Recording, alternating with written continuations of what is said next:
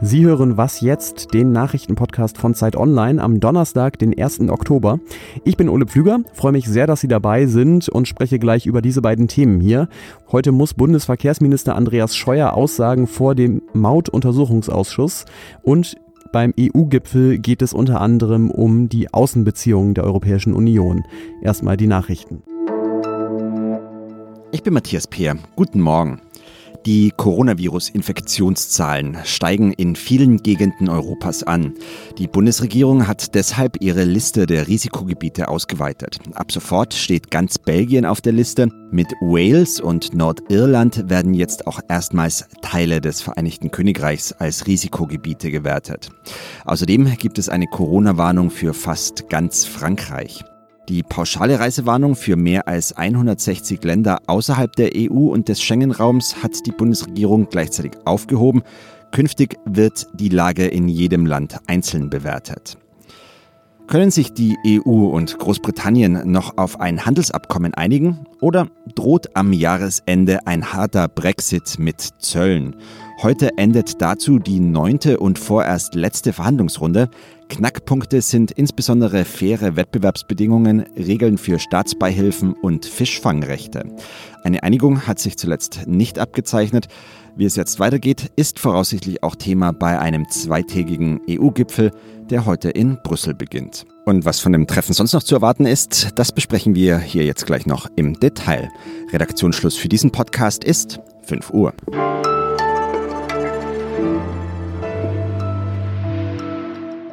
Es gibt mal wieder einen EU-Sondergipfel. Da werden Merkel, Macron und Co., die Staats- und Regierungschefinnen, viel zu bereden haben. Darunter drängende Fragen wie zum Beispiel den Streit um das Gas mit der Türkei im östlichen Mittelmeer, aber auch eher langfristige Dinge wie wer sind Europas außenpolitische Partner und wer vertritt eher andere Interessen.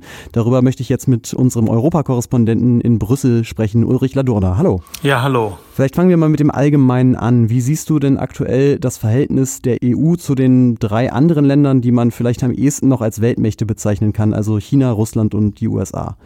Ja, jedenfalls zu China und Russland ist das Verhältnis eines der Konkurrenz, aber teilweise auch der Partnerschaft, gerade wenn man an China denkt. Es ist ja in Brüssel klar, dass man äh, mit China zusammenarbeiten muss, wenn man jetzt äh, den Kampf gegen die Klimawärmung äh, auch wirklich voranbringen will. Aber gleichzeitig hat jetzt die Europäische Kommission ja China im letzten Jahr in einem offiziellen Papier Systemrivalen bezeichnet. Und das zeichnet ein bisschen die Spannweite auf. Äh, das Verhältnis zu Russland ist eher geprägt äh, durch ähm, wachsende Entfremdung, wenn, wenn nicht gar sogar Feindschaft. Mhm. Äh, Frankreichs Präsident hat ja den Begriff der strategischen Autonomie mal geprägt für die EU-Außenpolitik, die ihm so vorschwebt. Was meint er denn damit? Ja, wenn man das ganz äh, schlicht sagen würde, meint er damit, dass Europa auf sich selber schauen kann. Also dass es stark genug ist, seine eigenen Interessen auch wahrzunehmen, sich selbst zu schützen und seine Interessen durchzusetzen. Das ist, was gemeint ist mit strategischer Autonomie.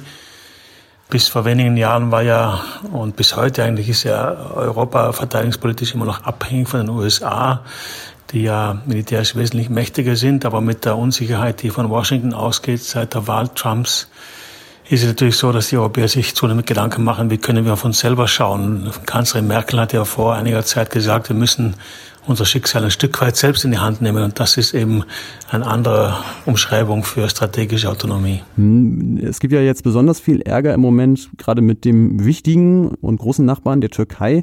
Die unterstützt zum einen Aserbaidschan im Konflikt mit Armenien, der jetzt äh, gerade aufgebrochen ist. Und sie streitet außerdem aber mit dem EU-Land Zypern um Erdgasfelder im Mittelmeer, zum Teil sogar mit militärischen Drohungen. Kann die EU denn da vermitteln? Was ist da vom Gipfel zu erwarten? Ja, ich bin nicht sicher, ob die EU vermittelt vermitteln kann. Es ist jetzt auch Thema des Gipfels. Äh, die Spannungen haben ein bisschen nachgelassen, nachdem äh, Kanzler Merkel und Macron direkt mit äh, Erdogan telefoniert haben, ist also in Ankara. Aber es handelt sich bei Zypern, Türkei, Griechenland, Türkei-Streit vor allem um einen bilateralen Streit, der jetzt allerdings auf EU-Ebene ausgetragen wird. Und ich weiß nicht, ob das zuträglich ist zur Lösung des Konfliktes, weil das ist auch eine Form von Eskalation, die da im Moment stattfindet. Vielen Dank nach Brüssel, Ulrich Ladurner. Gerne.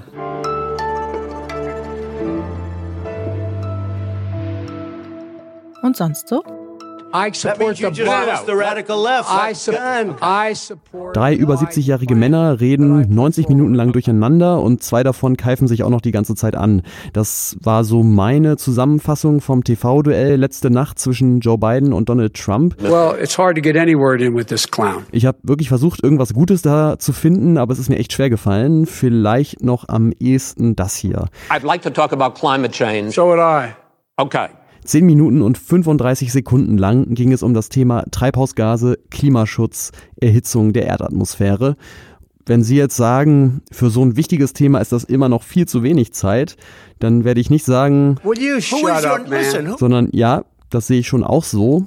Aber immerhin war das so viel Zeit für dieses Thema wie in allen Präsidentschaftsdebatten seit 1988 zusammengerechnet. Also keine gute Debatte fürs Klima, aber vielleicht die beste, die es bisher gab. Wobei, ja, so frostig wie der Umgang da war miteinander, könnte man wahrscheinlich zumindest ein Jahr lang damit den Permafrost in Alaska am Weitertauen hindern.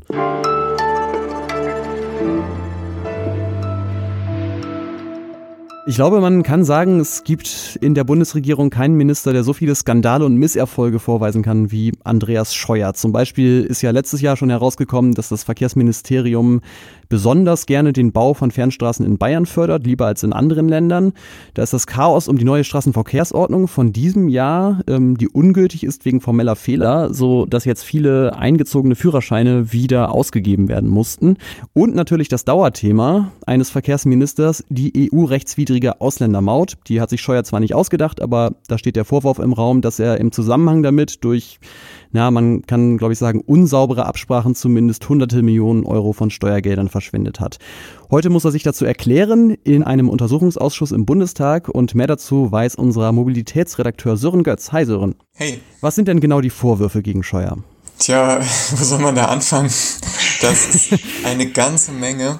Er hat offenbar das Risiko unterschätzt, dass der Europäische Gerichtshof die Maut noch kippen könnte, hat nicht bedacht, wie teuer das Ganze wird. Äh, es stehen jetzt eine halbe Milliarden als Schadensersatzforderung der Betreiber im Raum. Die nächste Geschichte ist, dass er mit einem Bieter das eigentlich finale Angebot nachverhandelt hat, weil das Budget nicht ausgereicht hat, was ihm der Bundestag zur Verfügung gestellt hat. Und das ist äh, vergaberechtlich bedenklich. Und die Frage, die jetzt gerade ins Zentrum der Aufmerksamkeit gerückt ist, ist, ob Scheuer das Parlament belogen hat. Und zwar hat er im Bundestag gesagt, dass es kein Angebot der Betreiber gab, den Vertrag erst nach dem Urteil zu unterschreiben. Jetzt sind aber Gedächtnisprotokolle der Betreiber aufgetaucht, in denen drin steht, dass die Betreiber dieses Angebot sehr wohl gemacht haben.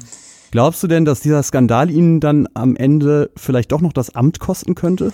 Also es ist halt wahrscheinlich, dass wir jetzt auch nach dem Untersuchungsausschuss mit zwei Versionen da stehen, dass die Betreiber sagen, ja, wir haben dieses Angebot gemacht und dass Scheuer aber sagt, äh, nee, das stimmt nicht, ich habe dieses Angebot nicht erhalten. Es ist auch noch ein Staatssekretär aus dem Verkehrsministerium eingeladen, der möglicherweise auch nochmal Scheuers Version bestätigt und dann hat man Aussage gegen Aussage und dann ist letztlich die Frage, wem man glaubt. Die Regierung und vor allem natürlich CDU, CSU werden da eher ihrem Minister Glauben schenken. Die Opposition fordert ja sowieso schon äh, lange den Rücktritt.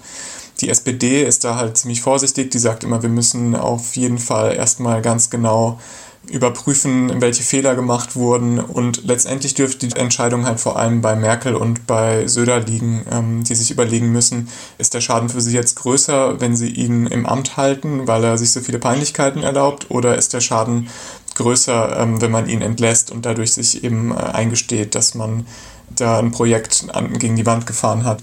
Hm, was ja, kann ich mir vorstellen, auch in so eine Entscheidung einfließt, ist, was er sonst so geleistet hat als Minister. Ähm, wie siehst du denn da so seine Bilanz? Also er hat einerseits immer wieder betont, wie wichtig ihm auch die Förderung von äh, Fahrrad und Bahn ist. Könnte man erstmal sagen, ja, der ist doch schon mal auf dem richtigen Weg. Ja, aber sagen kann man es ja, aber genau, aber ist ja, was er dann, hat. Ne? Die, die Zahlen äh, anguckt, dann ist bisher eben doch das meiste Geld in den Straßenbau geflossen und äh, Scheuer hat sich wiederholt für eine Kaufprämie für Autos mit Verbrennungsmotoren ausgesprochen. Da sieht man ja schon irgendwie, wie ernst ihm dieses ganze Projekt von ökologischer Verkehrswende ist.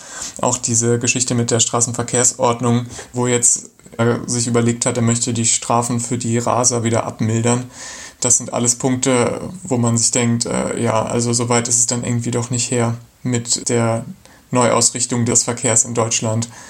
Ja, also bei all dem, was er sich so erlaubt hat, ist es eigentlich ein Wunder, dass er noch im Amt ist. Tja, ähm, ähm, ja, jetzt fällt mir nichts ein. Jetzt fällt mir auch nichts mehr ein dazu. Danke dir, Sören Götz. Gerne. Was mir aber natürlich einfällt, ist unsere Mailadresse wasjetzt.zeit.de. Wir freuen uns immer sehr, wenn Sie da hinschreiben. Ähm, ich bedanke mich bei Ihnen fürs Zuhören. Wir hören uns hoffentlich wieder heute Nachmittag im Update um 17 Uhr. Ich bin Ole Pflüger. Tschüss, bis zum nächsten Mal.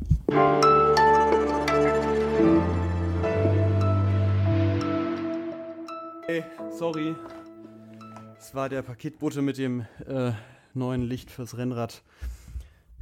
Kam, kam zur besten Zeit. Äh, soll ich nochmal von vorne anfangen oder gerade einsteigen, wo ich aufgehört habe? Steig, steig ruhig da ein.